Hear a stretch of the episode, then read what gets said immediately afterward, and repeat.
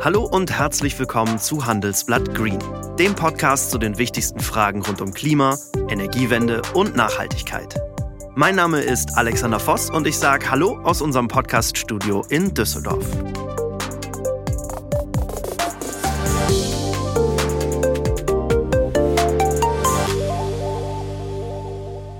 Wir starten nicht auf der Ziellinie, sondern mit einem gehörigen Rückstand. Wir müssen jetzt in den nächsten Jahren effizienter und schneller werden. Das Tempo und die Konsequenz müssen zunehmen. Im Prinzip kann man über den groben Daumen sagen, wir müssen dreimal besser sein in allen Bereichen. Eindringliche Worte von Robert Habeck bei der Bundespressekonferenz. Da nämlich hat der neue Wirtschafts- und Energieminister vergangenen Dienstag seine Pläne vorgestellt, wie er Deutschland in den kommenden Jahren klimaneutral machen will. Vor allem soll der Ausbau von Wind- und Solaranlagen, aber auch der des Stromnetzes endlich beschleunigt werden. Und wenn Deutschland die selbstgesteckten Klimaziele bis 2050 noch erreichen will, müssen in den kommenden Jahren dreimal so viele Wind- und Solaranlagen gebaut werden wie bislang. Aber ist das überhaupt zu schaffen und was kostet das und vor allem, wer bezahlt das am Ende? Unser Chefredakteur Sebastian Mattes hat Robert Habeck auf dem Handelsblatt Energiegipfel genau diese Fragen gestellt.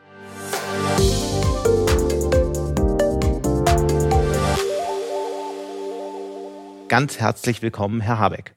Hallo, guten Tag, Herr Mattes. Freuen Sie sich eigentlich schon auf Ihre nächste Heizkostenabrechnung? Niemand freut sich auf irgendeine Rechnung. Das ist äh, bei mir nicht anders als bei allen anderen Menschen. Und äh, für viele Menschen, die weniger verdienen als ich als Minister im Moment, ist dieser Winter eine echte Belastung. Das muss man ganz klar sagen. Die hohen Lebenshaltungskosten, die Energiekosten, die nach oben geschnellt sind und dann der, das Zusammenbrechen, anders kann man es ja manchmal gar nicht sagen, der vielen Discounter am Strom- und am Gasmarkt und die Überführung von vielen Menschen in die Grundversorgung ist eine äh, ist eine echte soziale Härte. Mhm.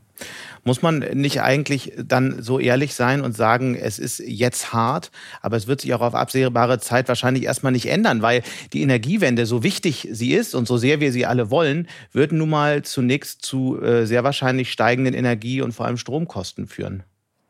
Bei den Stromkosten bin ich mir nicht so ganz sicher. Die sind natürlich jetzt sehr stark Gaskraftwerksbetrieben. Man muss sich nochmal klar machen, auch ein bisschen mit Verlaub entgegen der öffentlichen Berichterstattung, woran es liegt. Es ist der Hunger nach fossilen Rohstoffen, nach fossilen Rohstoffen. Gas allen voran, aber eben auch ähm, Kohle und Öl, der die Preise so angetrieben hat.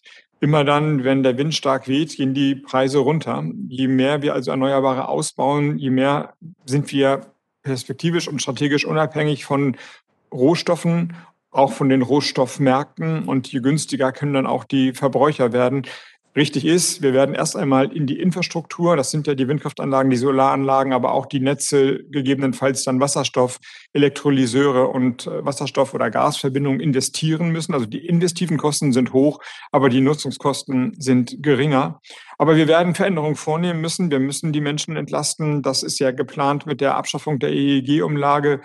Wir werden auch den CO2-Preis gerechter zwischen Mietern und Vermietern verteilen. Auch daran laufen die Arbeiten. Die sozialpolitischen Unterstützungsmaßnahmen liegen nicht in meinem Ressort, sind aber sicherlich eingeleitet.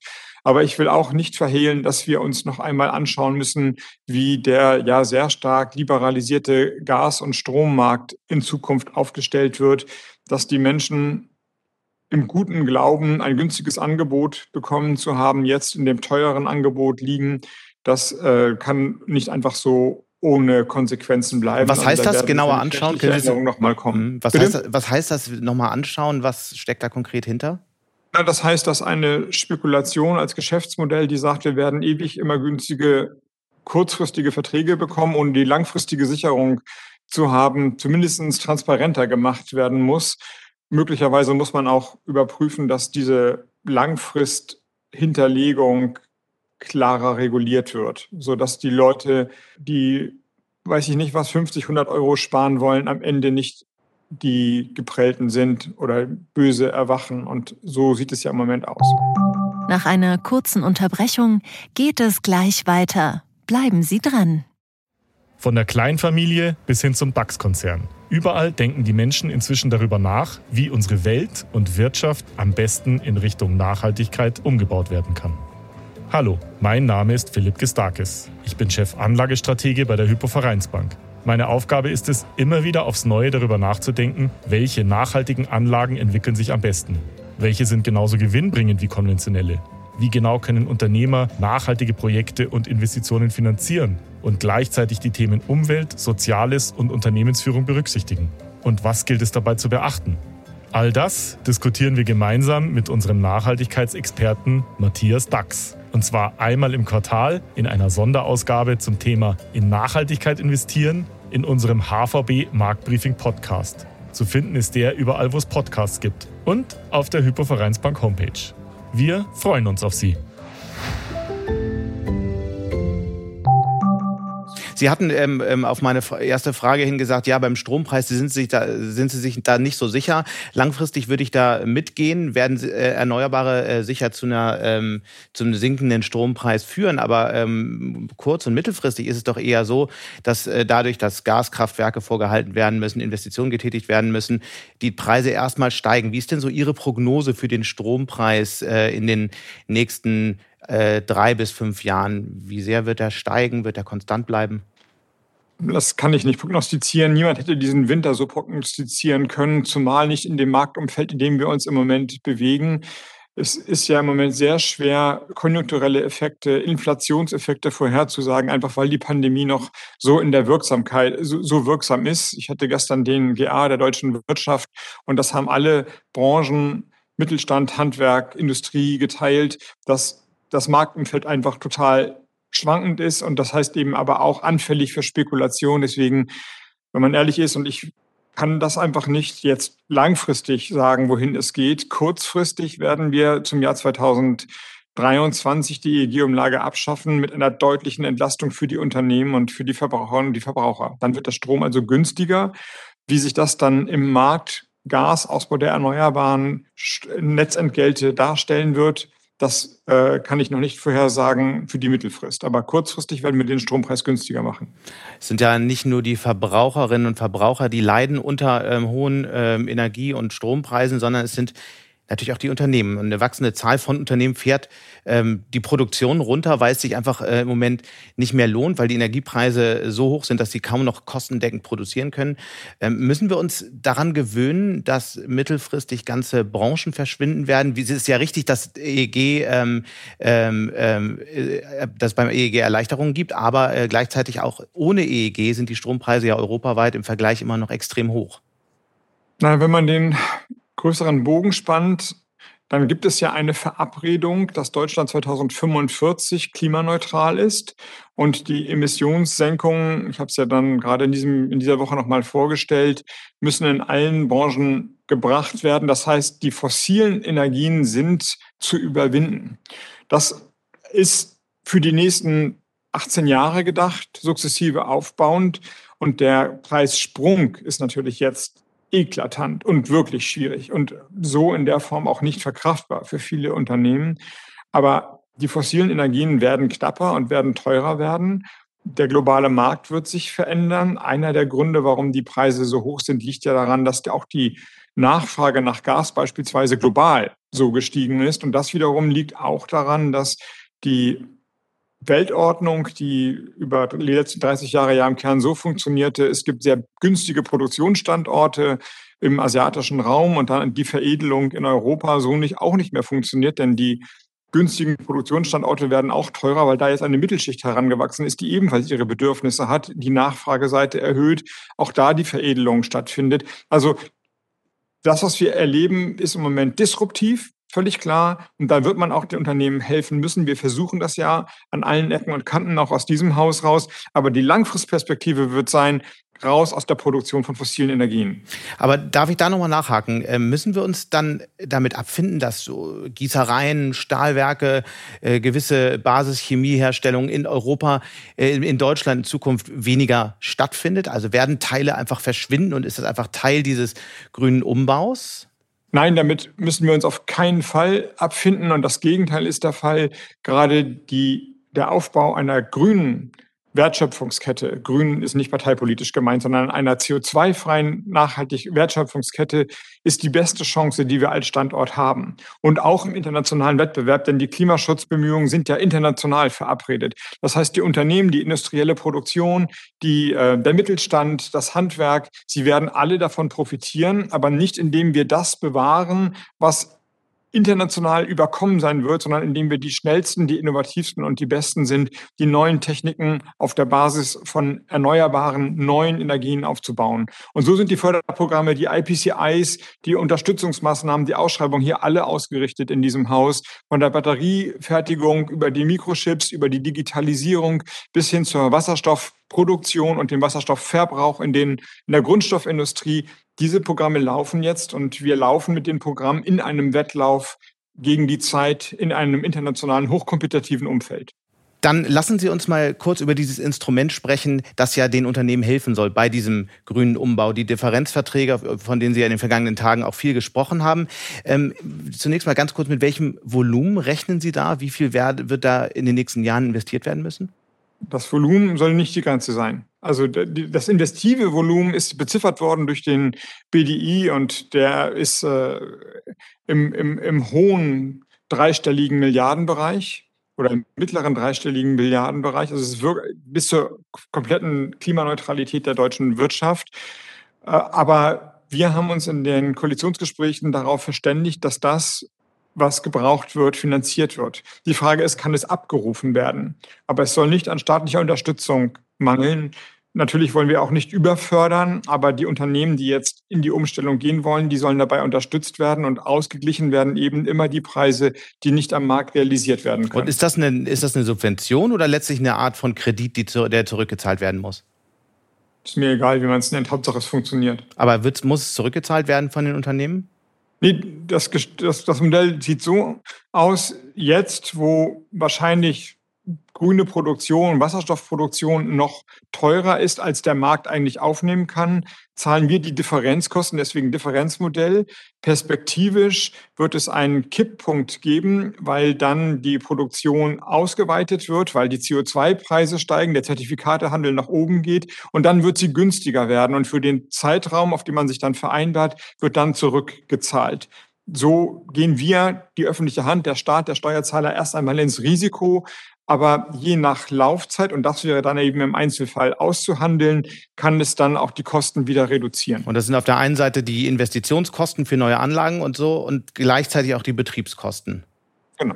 Das, was an Differenz drüber ist, kann ausgeglichen werden. Und dann wird man jetzt im Detail für die verschiedenen Industriesparten sich anschauen müssen, was sind die Erwartungen, was sind die jetzigen Kosten, wie ist das Marktumfeld, wie schnell ist ein Hochlauf möglich, wie lang sollen diese Verträge gelten. Das sind dann ja das kann man nicht über einen Leisten scheren. Das ist also nicht trivial, das Ganze zu strukturieren. Aber der Idee nach gibt es einen Pakt, wo man sagt, es gibt eine Sicherheit, eine investive Sicherheit, dass man damit auch arbeiten kann. Und umgekehrt gibt es für die öffentliche Hand die Perspektive, wenn das Ganze funktioniert, wenn sich der Markt umstellt, dann wird auch nicht überfördert, sondern ein Teil dessen, was man als Vorschuss bekommen hat, zurückgezahlt. Und wenn es nicht passiert, ist die öffentliche Hand halt im Risiko. Lassen Sie mich eine letzte Frage zum Thema Wasserstoff stellen, weil das ja ein ganz, ganz wichtiges Element in dieser Strategie ist. Sie haben ähm, in den vergangenen Tagen immer wieder gesagt, Sie wollen die Wasserstoffstrategie neu aufstellen. Können Sie ähm, zwei, drei konkrete Dinge sagen, die in den nächsten äh, Monaten klar werden, die in den nächsten Jahren konkret werden? Zum Beispiel die Wasserstoffpartnerschaften international. Wann werden die äh, konkret sichtbar und belastbar? Die Mengen werden erhöht werden von 5 GW auf 10 GW. Wir werden, das habe ich angedeutet, einen Infrastrukturplan aufstellen, der auch die großen Elektrolyseure in Deutschland nochmal identifiziert und schaut, wo wir selber Wasserstoff herstellen können. Und dann werde ich von innen nach außen quasi den Radius meiner Reisen von den Bundesländern über die europäischen Nachbarländer bis in, die, in, das, in, in, in, den, in den Weltmarkt unternehmen, um dann die Unternehmen zu begleiten, Wasserstoffverträge global ähm, abzuschließen. Herr Habeck, wir werden das auf jeden Fall weiter verfolgen. Ganz herzlichen Dank, dass Sie heute kurz dabei waren und auf ganz bald. Ich danke Ihnen und hoffentlich bald live. Alles Gute. So viel also zu den Plänen des Bundesenergieministers. Es besteht, glaube ich, kein Zweifel mehr daran, dass Deutschland jetzt ambitionierte Pläne benötigt, um schnell klimaneutral zu werden. Schauen wir uns beispielsweise mal den Bereich der Windenergie an. Im letzten Jahr etwa wurden in Deutschland so wenige Windräder gebaut wie zuletzt vor 20 Jahren. Und selbst wenn es dieses Jahr mehr werden, so kommt der Strom bislang nicht mal vom Norden des Landes in den Süden. Denn auch mit dem Stromnetzausbau geht es zu langsam voran. Einer, der sich mit dem Thema Energiewende in Deutschland gut auskennen sollte, ist RWE-Chef Markus Kreber. Mit ihm hat meine Kollegin Katrin Witsch gestern wiederum auf dem Energiegipfel gesprochen und sie hat gleich mal nachgefragt, wie umsetzbar die Pläne des Energieministers für die deutsche Wirtschaft sind. Ja, mehr Wind, mehr Solar, neue Gaskraftwerke, Investitionsanreize, dann aber auch die richtigen. Wasserstoff äh, fange ich erst gar nicht von an. Wenn man das so hört, das ist ja ziemlich viel, was da ansteht, was passieren muss. Aber gerade jetzt ist die Situation auf dem Energiemarkt natürlich sehr turbulent. Die Preise sind hoch, nicht nur für die Industrie, sondern auch für die Verbraucher. Wie lange kann diese Gemengelage denn noch gut gehen, wenn wir auf der anderen Seite so viel eigentlich jetzt in so einem Tempo erstmal loslegen müssten? Wir erleben ja eigentlich relativ günstige Rahmenbedingungen, was Investitionen angeht, was die Finanzierungsseite angeht. Kapital ist relativ günstig und verfügbar. Und ich meine, wir haben ja äh, Kapitalgeber, die suchen händeringend nach Anlagen. Das heißt, bei uns scheitert keinerlei Investition an der Nichtverfügbarkeit von Finanzmitteln. Und eigentlich wird ja ein Schuh raus, je schneller wir investieren, desto schneller kommen wir natürlich auch aus der Krise, aus der Knappheit, aus den hohen Preisen raus. Wir müssen unterscheiden. Sobald wir in der grünen Energiewelt sind, sind wir bei deutlich niedrigeren Preisen als den heutigen fossilen Energiepreisen, die ja vor allen Dingen durch hohe CO2-Preise getrieben sind. Und insofern geht es auch hier darum, den Übergang pragmatisch zu managen, schnell zu investieren und zu gucken, dass die Folgewirkungen der hohen Preise für Konsumenten und Industrie abgefedert werden. Glauben Sie denn, dass das jetzt auch kurzfristig abgefedert werden kann oder dass die Verbraucher sich eben erstmal auf dann die höheren Preise erstmal einstellen müssen, dass das eine Zeit lang so bleibt. Sie haben schon ein Akzeptanzproblem Windkraftausbau, Stromnetzausbau, wir wissen das, erwähnt. Ähm, laufen wir da nicht in ein neues Akzeptanzproblem? Also ich glaube, wir müssen schon damit rechnen, dass die Preise, dass es länger dauert, bis die Preise sich normalisieren. Und ich glaube auch, dass die geopolitische Lage eher dazu beiträgt, dass die Unsicherheit an den Märkten höher bleibt. Insofern darf man die Augen nicht verschließen, dass es eine soziale und industriepolitische Komponente gibt der hohen Preise. Mein Petitum ist aber, das nicht versuchen, energiewirtschaftlich zu lösen, weil eigentlich ist ja politisch der Anreiz für hohe Preise für fossile Energieträger genau der, um in neue Technologien zu investieren. Das heißt, wir müssen bei den hohen CO2 und damit den hohen fossilen Energiepreisen eigentlich bleiben. Das heißt, wenn eine Abfederung kommt, sozialpolitisch, wer sich das nicht leisten kann, braucht Unterstützung. Und natürlich ähm, industriepolitisch, weil wir wollen natürlich die Industrie, dass die Investitionszyklen hier in Deutschland stattfinden. Da reden jetzt viele über eine Industrie, äh, Industriestrompreis, über Differenzverträge. Das ist was, wo Sie sagen, das stünde Deutschland aber auch gut zu Gesicht in den nächsten Jahren, oder? Ja, ich glaube, für den Übergang ist das äh, notwendig, weil solange wir die Knappheit hier bei uns haben und solange grüne Produkte, made in Germany, im Wettbewerb stehen mit nicht grünen internationalen Produkten, braucht es eine Förderung der Industrie, sonst der, ist, haben wir keinen, wie man so schön sagt, Level Playing Field. Wichtig ist aber auch, das muss alles endlich sein. Weil wir können nicht in einer Welt leben, wo, wo wir davon ausgehen, dass unsere grünen Produkte über Jahrzehnte mit nicht grünen Produkten im Wettbewerb stehen. Das heißt, auch ein größeres Gewicht von Deutschland in der Klimadiplomatie ist angebracht. Und Klimaclubs sind sicherlich eine gute Idee, um auch im Verbund der Industrieländer gleiche Rahmenbedingungen zu schaffen. Das würde bei dem einen Problem helfen, nämlich bei der Preisthematik. Auf der anderen Seite haben Sie eben auch die Versorgungssicherheit erwähnt. Jetzt sind natürlich erste Industriekunden da, die Angst äußern vor einer Gaslücke, dass sie eben da nicht genug bekommen, dass sie ihre Anlagen abschalten müssen. Aus diesem Grund ist diese Angst berechtigt? Am Ende ist, sehen wir es heute schon. Also ich habe keine Angst vor großen, ich sag mal, Blackouts oder die Gasversorgung bricht flächendeckend zusammen. Die viel größere Sorge, die ich habe, ist, dass das Schleichen passiert. Weil wir sehen ja heute schon, bei Preisen von über 100 Euro findet der Markt eigentlich nur noch ein Gleichgewicht dadurch, dass Nachfrage zurückgeht. Und die Nachfrage geht zuerst bei den Industriekunden zurück. Und die stellen die Produktion ein. Und insofern findet das alles schleichend statt. Und das ist die größere Sorge, die ich habe als dass wir wirklich eine echte Versorgungskrise haben und physisch kein Strom oder Gas mehr da ist. Also Ihre Antwort ist nein. Diese Angst ist nicht berechtigt, auch nicht vor dem aktuellen Hintergrund mit der Ukraine-Krise?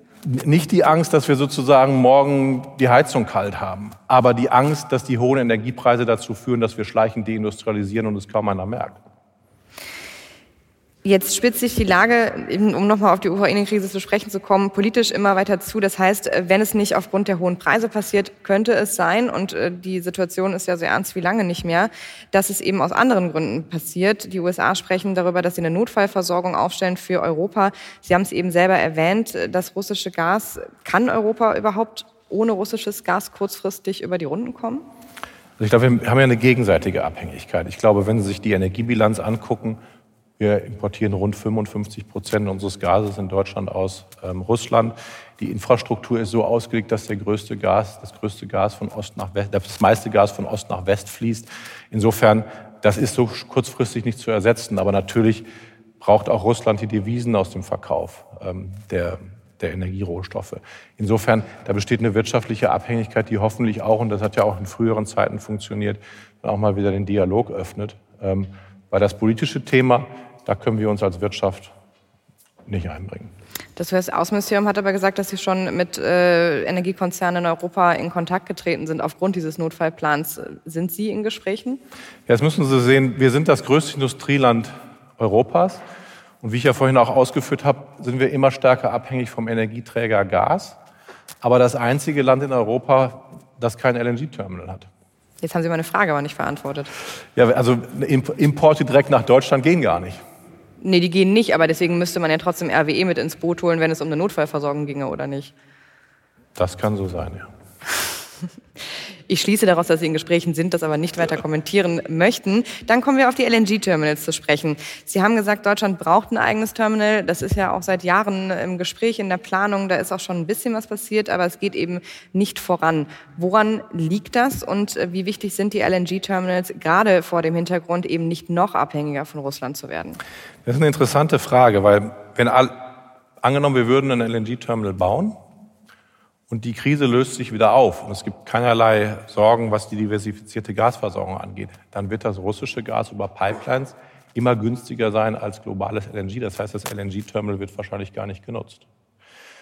Aber wenn man es dann doch braucht, so eine Art Versicherungsprämie, ähm, ist aber eine politische Entscheidung. Ähm, weil allein wirtschaftlich wird es wahrscheinlich nicht gebaut. Insofern ist die Frage, ob es eins geben wird oder nicht, eine politische Frage der Diversifizierung, was die Versorgungssicherheit angeht. Und was es braucht, ist eigentlich den politischen Willen, eins haben zu wollen, so wie wir es auch in anderen europäischen Ländern gesehen haben. Das könnte die Debatte natürlich jetzt äh, weiter anstoßen.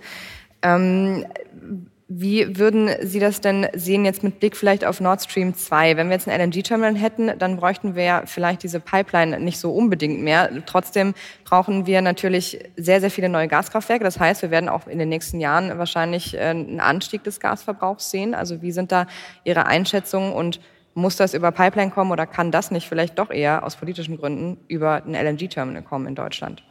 Ja, am Ende muss man unterscheiden, wo das Gas nachher über welche Infrastruktur das wirklich kommt und welche Möglichkeiten man hat, wie viel Flexibilität und Optionalität darin liegt. Also ich glaube, was die reine Menge des Gases angeht, reicht die Infrastruktur aus. Ähm, es ist eher eine Frage der Diversifizierung. Also man bräuchte Nord Stream 2 nicht, ist das, was Sie sagen? Da würde ich schon mal sagen, das können Sie Herrn, äh, Herrn Maubach morgen fragen. Das machen wir sicher.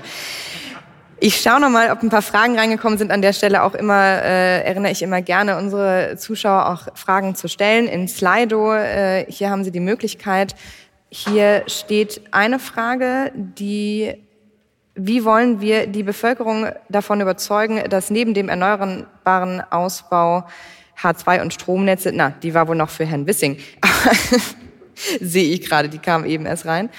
Aber gut, ähm, so, könnte China durch höhere Klarheit für Investitionen einen Wettbewerbsvorteil zur Marktwirtschaft bekommen und wie könnten wir hier gegensteuern, ist eine Frage, die da reinkommt. Die Systeme sind unterschiedlich und ich meine, Sie sehen Vorteile ähm, kurzfristiger Natur, die hat man durchaus in China, ähm, wenn es da um die Energieversorgung geht. Aber am Ende würde ich sagen, ähm, findet große Teile der Energieversorgung natürlich ähm, dann doch lokal statt. Das heißt, es geht um die Frage, wo ist die Industrie wie wettbewerbsfähig. Und ich glaube, am Ende ist auch das eine energiepolitische Frage, die in der Klimadiplomatie gelöst werden muss. Solange wir gleiche Rahmenbedingungen haben, egal ob Stahl oder Automobil, was auch immer gebaut wird, hier oder in China produziert wird, solange die Rahmenbedingungen gleich sind, sollten wir uns, glaube ich, dem Wettbewerb ähm, stellen. Denn ich glaube, das hilft, die Öffnung der Märkte hilft am Ende auch politisch. Aber es braucht auch, wie gesagt, die gleichen Rahmenbedingungen. Was nicht funktionieren kann, ist ein grünes Produkt in Europa gegen ein fossiles Produkt im internationalen Wettbewerb, was keinerlei CO2-Bepreisung unterliegt. Eine letzte Frage, und zwar genau auf dieses Thema hinsteuernd haben wir die ganze Diskussion der, in der Europäischen Union über die Taxonomie mit Blick auf Atom und Gas. Das ist in Deutschland sehr umstritten. Wie sehen Sie das? Soll das grün, als grüne Energiequelle gelten? Da kann man zwei Blickwinkel drauf haben. Sie können die Diskussion, ich sag mal, nennen wir es mal ideologisch führen. Was ist eigentlich grün? Da fehlen mir jetzt die Kriterien bei allem Möglichen. Oder man sagt, wir haben noch ein pragmatisches Problem zu lösen. Das pragmatische Problem ist, wir müssen die CO2-Emissionen reduzieren. Und alles, was dazu beitragen kann, ähm, ist ja erstmal positiv. Und insofern kann natürlich ein kann die Kernenergie einen Beitrag äh, leisten. Für Deutschland ist das Thema abgeschlossen. Die Entscheidung ist getroffen, die ist auch irreversibel. Aber dass die anderen europäischen Länder sagen, unsere Anlagen sollen weiterlaufen, weil ansonsten würden sie ja durch fossile Anlagen ersetzt müssen, kurzfristig, ist absolut verständlich. Und genauso kann natürlich Gas auch einen Beitrag leisten. Wenn wir Gaskraftwerke haben, die dann vorübergehend für fünf bis sieben Jahre auf Erdgas laufen und dadurch Kohle ersetzen können und dann später auf Wasserstoff. Warum soll ich die Investition nicht jetzt tätigen? Warum soll ich bis 2035 warten, bis der Wasserstoff verfügbar ist? Warum sollen die erst dann grün sein? Weil in der Zwischenzeit führen sie auch zu einer Reduktion der CO2-Emissionen. Und mit dem praktischen Blickwinkel spricht viel dafür, dass man beides ja schon in einer anderen Kategorie hat, nämlich als Brückentechnologie mit auch bestimmten Bedingungen. Und das war's für diese Woche von Handelsblatt Green. Wenn Sie Fragen oder Themenvorschläge haben, schicken Sie uns einfach eine Mail an green@handelsblatt.com. Bis zum nächsten Mal.